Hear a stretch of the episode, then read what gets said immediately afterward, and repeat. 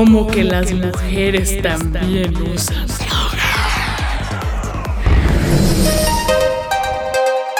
Si tu novio te ofrece drogas, es que no te quiere. Es una droga, no dile que no. Tan solo di no. Porque así es, el café también es una droga. Droga, droga. Va a llegar un no sé por qué hueles a sangre. Este pedo de escuchar a nuestro ministro. Estamos menstruando más que Y que fuera una mujer era ¡Wow! Esto es Macho en Rehabilitación. O bueno, macho, macha, mache, machx. Lo escribimos con X porque todas las personas, independientemente de nuestro género, tenemos mucho que aprender y desaprender. Y también porque nos gusta hacer enojar a los detractores del lenguaje incluyente. con plaqueta.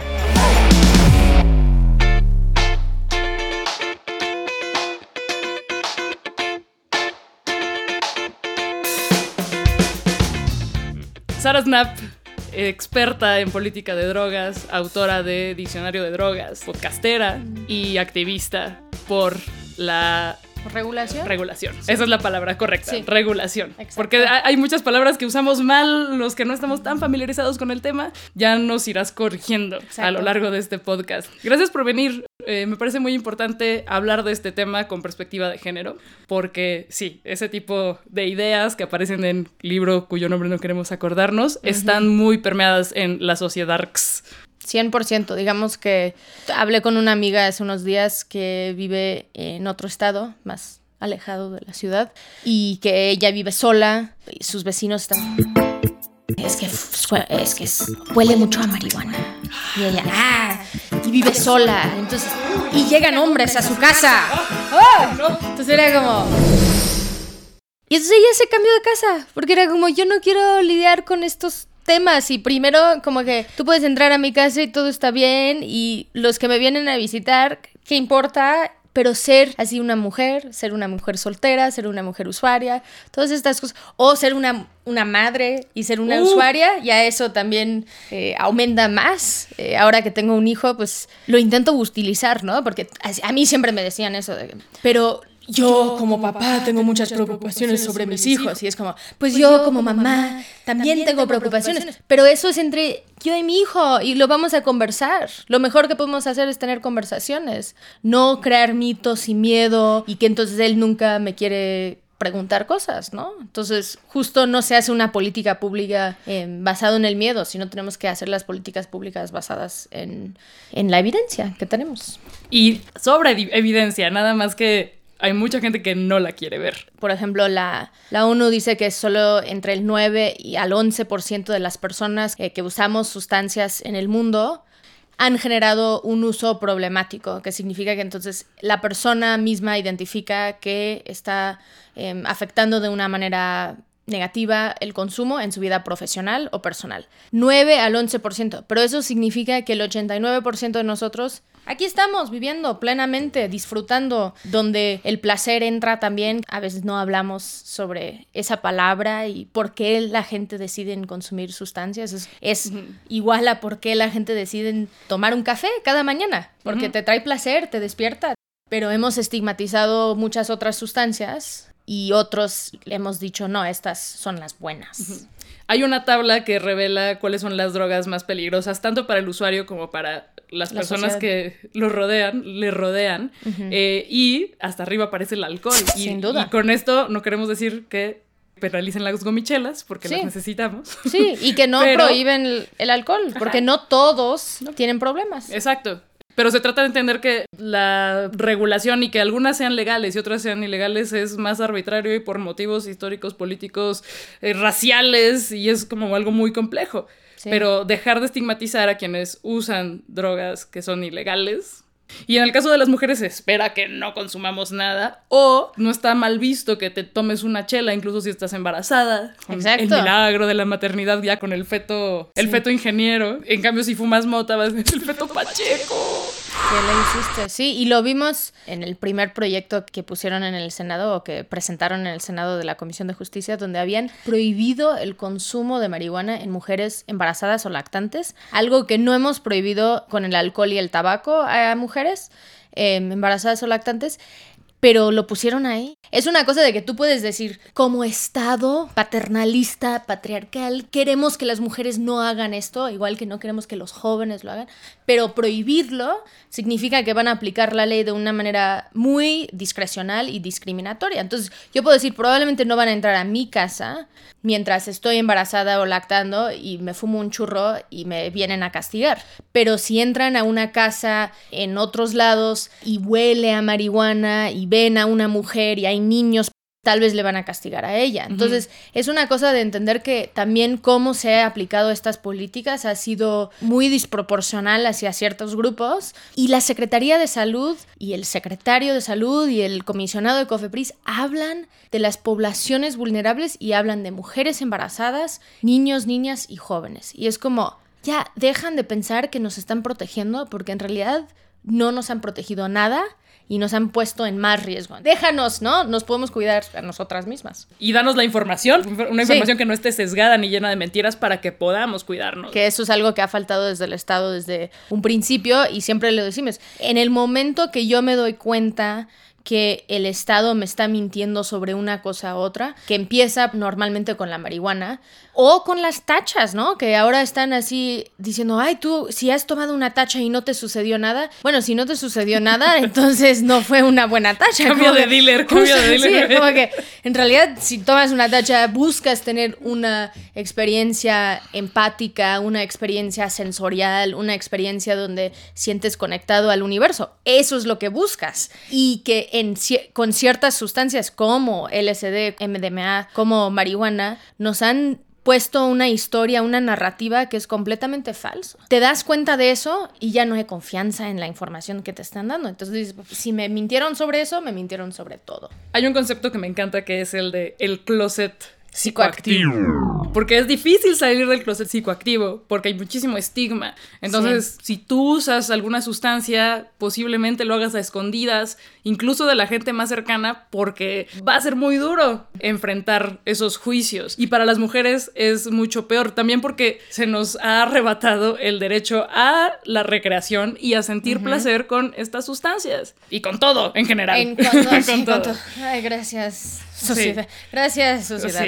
Cultura. Es algo donde a mí me gusta hablar de salir del closet psicoactivo. Creo que es algo importante, pero también que cada persona tiene que decidir porque no todos van a poder hacerlo. Pero creo que en los últimos años, mira, aquí hay un boletín que me mandaron. Que sí es importante porque eso empieza a desmitificar que todas las personas que consumen cannabis son amotivacional y no van a la escuela ni trabajan. Eso lo sabemos que es completamente falso. Y que es importante también reconocer. La mayoría de nosotras somos poliusuarios, no es de que usamos una sola sustancia, sino que depende del contexto, ¿no? Del entorno donde estamos y también qué quisiéramos, cuál es la experiencia que queremos. Entonces, para muchos tal vez fueron a Baidora, se metieron algo porque estaban en la naturaleza y se sintieron muy a gusto y porque quieres tener esa experiencia. En México siento que hemos olvidado en algunas circunstancias una historia muy rica que tenemos con las plantas psicoactivas, con los peyotes, con los hongos,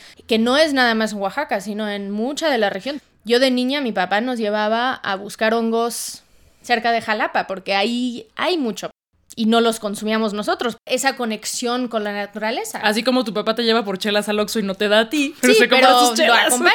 como, vamos a ir a caminar. Eso no, claro, no, no quiere decir que lo veas tomando una chela. Ah, sí, y eso es algo que también he platicado mucho con diferentes amigas que me dicen, ay, pero entonces, ¿consumes enfrente de tu hijo cómo es? Yo lo escondo porque pues yo sí, porque si lo estoy escondiendo significa que yo creo que hay algo mal con mi comportamiento. Y lo veo ahora de que mi papá, cuando yo tuve 11 años, salió del closet psicoactivo con nosotros para que no tuviera que estar escondiendo y nos dijo, voy a, bajar a la playa y voy a fumar marihuana. Si quieren hablar de esto mañana, podemos tener una conversación. Y yo he sentido eso con mis amigos y también con mi hijo y poder como bajarle muchísimo y decirles, es que es mi decisión. Todos estamos tomando alcohol alrededor de nuestros hijos y menores de edad y nunca lo cuestionamos. Y fumando tabaco. Y fumando súper tabaco. invasivo. Eso sí se queda ahí en Se las apesta, cortinas. y Ahorita todo. me apesta el pelo porque Sí. todos fumaron a mi alrededor ayer. Sí, sí, sí. sí. El Y tabaco la no lo no se queda igual. Como O que sea, se- sí. O sea, por más que le pongan una rata ahí en la cajetilla, sigue pasando. Pero es eso de que creo que cualquier persona que decide que es momento de salir del closet, creo que lo haces demostrando también que eres una persona responsable, productiva y que estás viviendo una vida plena y les dices a tu familia es que mamá prefiero consumir XXX a estas otras sustancias que a veces la sociedad me ha impuesto. Entonces, así soy. Y es mi derecho a, tomar esa decisión. Y lo hemos visto muchísimo en los últimos años y creo que las redes sociales sí ayudan en eso, de que hace dos, tres años no había influencers canábicas ni nada así y ahora lo vemos. No había así marcas. eh, Chicks vs. Stigma es una muy buena plataforma de educación dirigida a mujeres. Todo esto es como la manera de empezar a romper el tabú y hablar sobre estos temas. Y creo que es algo que tenemos que agradecer de que también para muchos de nosotros que vivimos aquí en la ciudad lo podemos hacer, porque sí estamos viviendo en una burbuja y es mucho más difícil hacerlo en otros estados. Entonces, si hay la posibilidad de hacerlo, hazlo. Si no te sientes cómodo o cómoda haciéndolo, también no hay presión. Hicimos eh, una campaña con eh, Échale Cabeza y Acción Técnica Social en Colombia, que son, es una organización allá. También sobre como el consumo de cocaína, porque la gente, hay un estigma hacia gente que usan cocaína, pero cuando tú ves las cifras de personas que usan cocaína, una cifra para poner ahí, la mayoría, 74% de los que respondieron la encuesta global de drogas, habían consumido cocaína entre 2 y 10 veces al año. Eso significa que vas a una fiesta y dices, ah, aquí hay, bueno, lo voy a consumir. O una ocasión especial, Ajá. ¿no? Porque tenemos esta idea en nuestra cabeza de que no, es algo crónico o que... Ajá, que nada más la ves y ya eres adicta. Fumando vamos a casa. Sí, Adicta, que también es una palabra súper problemática. Adicta. Sí, que ya no usa- sí. Y que todos los usos son problemáticos. Así. Bueno, y, y logramos hacer un cambio importante aquí en México. Yo creo que antes se llamaba la encuesta nacional de adicciones. Entonces era como, esta es la prevalencia, pero lo ponían en la encuesta nacional de adicciones, como si cualquier consumo era adicciones. Y ahora se llama la encuesta nacional de consumo de drogas, alcohol y tabaco, en CODAT. Entonces era así de, Un pasito. un pasito, así.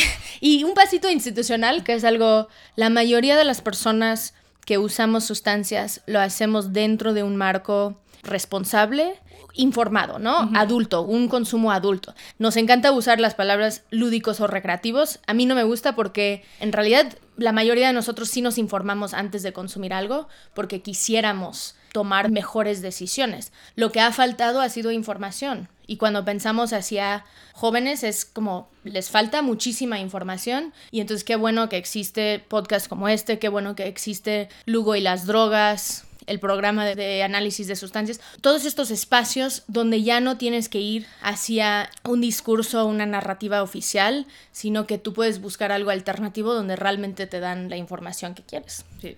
Paréntesis, si no conocen a Lugo y las drogas, ahora mismo inscríbanse a su Búscalo. canal de YouTube y ámenlo mil ocho mil. Hola de nuevo, yo soy Lugo y hoy hablaremos de la mota, la marihuana, la Mary Jane, la hierba, cannabis, mostaza. Sí, ve todos sus videos porque y él habla de todas las sustancias, que eso también es algo importante, porque entonces es de entender cómo el café te afecta, el chocolate, el, El tabaco. y- sí, y por eso Sí. en mi libro sí te- teníamos drogas legales y drogas ilegales porque en nuestra sociedad como que hemos normalizado el consumo de ciertas cosas sin pensar en cómo nos afecta. No hemos mencionado el término reducción de daños. Exacto, que es importantísimo. Muy importante. También se vincula a esta idea de uso recreativo. En realidad, no hay nada en nuestra vida, o hay muy pocas cosas en nuestra vida que lo hacemos sin ningún riesgo. Yo acabo de cruzar universidad.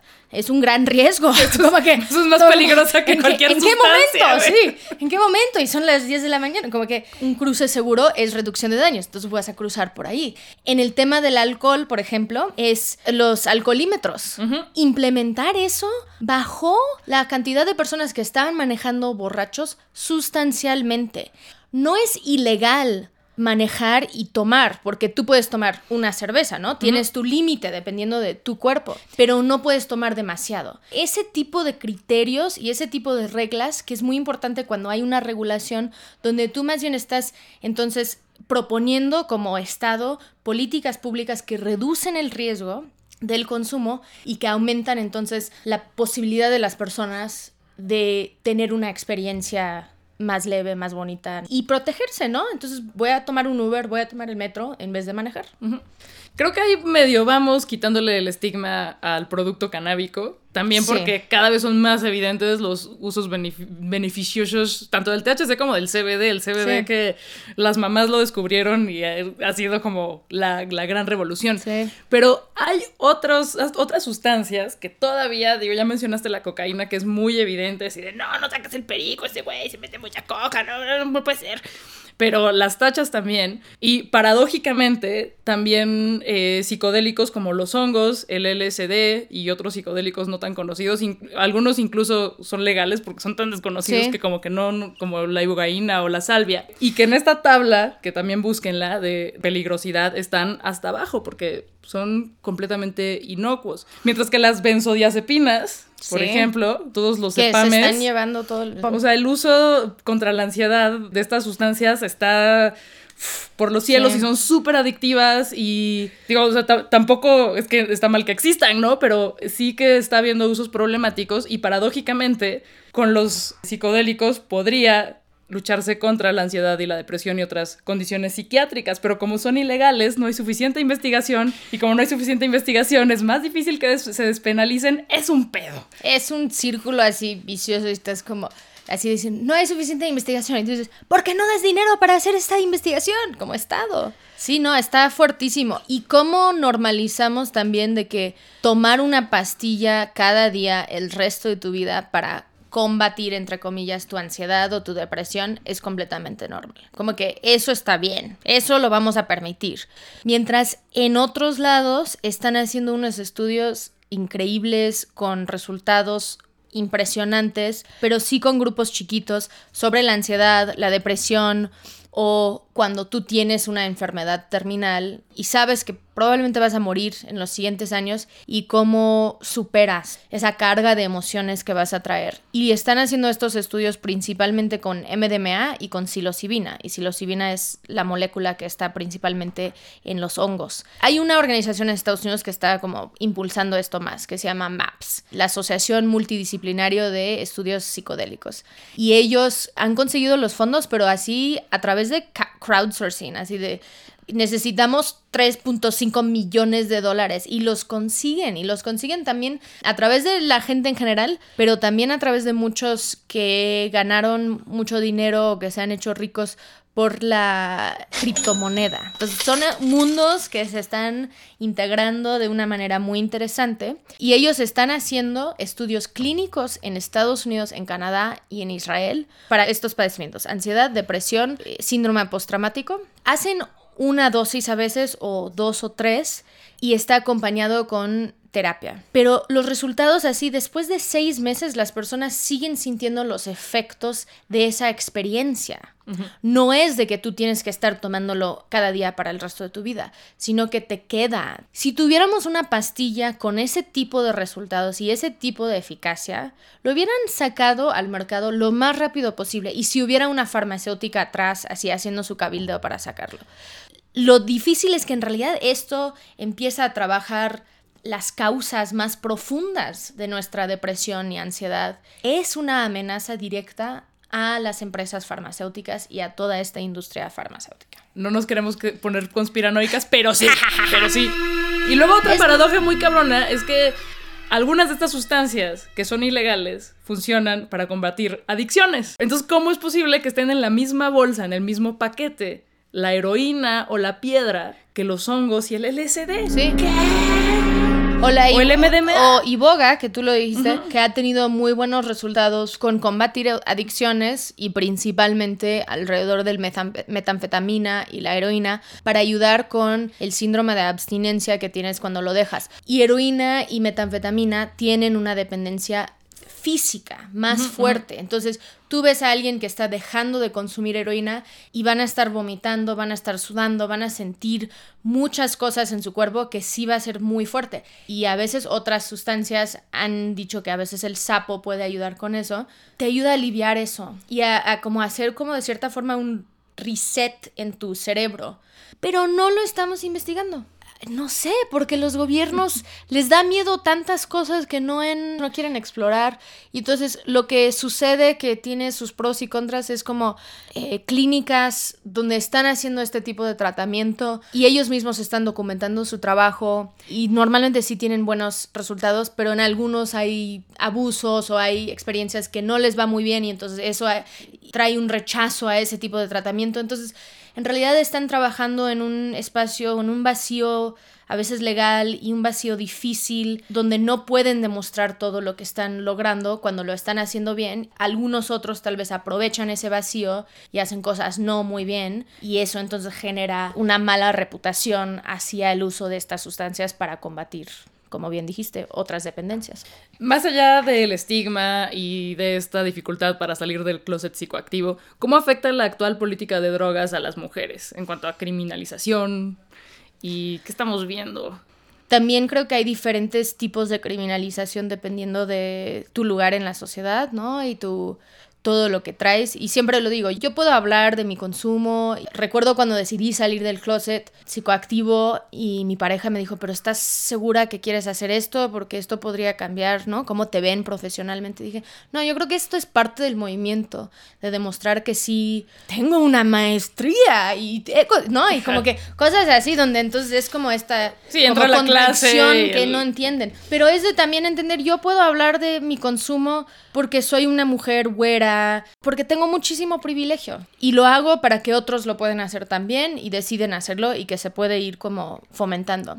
Pero la criminalización hacia mujeres se hace de una forma, uno creo que cuando hombres son criminalizados, mujeres, y lo vemos en estudios, em, mujeres son las que les toca cuidarlos. Son las mujeres que van y les llevan comida, son las mujeres que van y tienen que cuidar a los hijos, tienen que ir a trabajar, entonces tienen que como tomar más responsabilidad por las acciones de, de los hombres en su vida. Mujeres y X Justicia para las Mujeres tienen unos estudios sobre esto, 5% de la población carcelaria en México, entonces, pero esa, ese porcentaje ha ido aumentando más rápido que el porcentaje de hombres que están siendo encarcelados. Entonces sí hay una desproporción ahí un 60% de las mujeres que están encarceladas en México están ahí por delitos contra la salud, entonces puede ser que estaban transportando una pequeña cantidad para llevar de un lado a otro, probablemente porque necesitaban el dinero para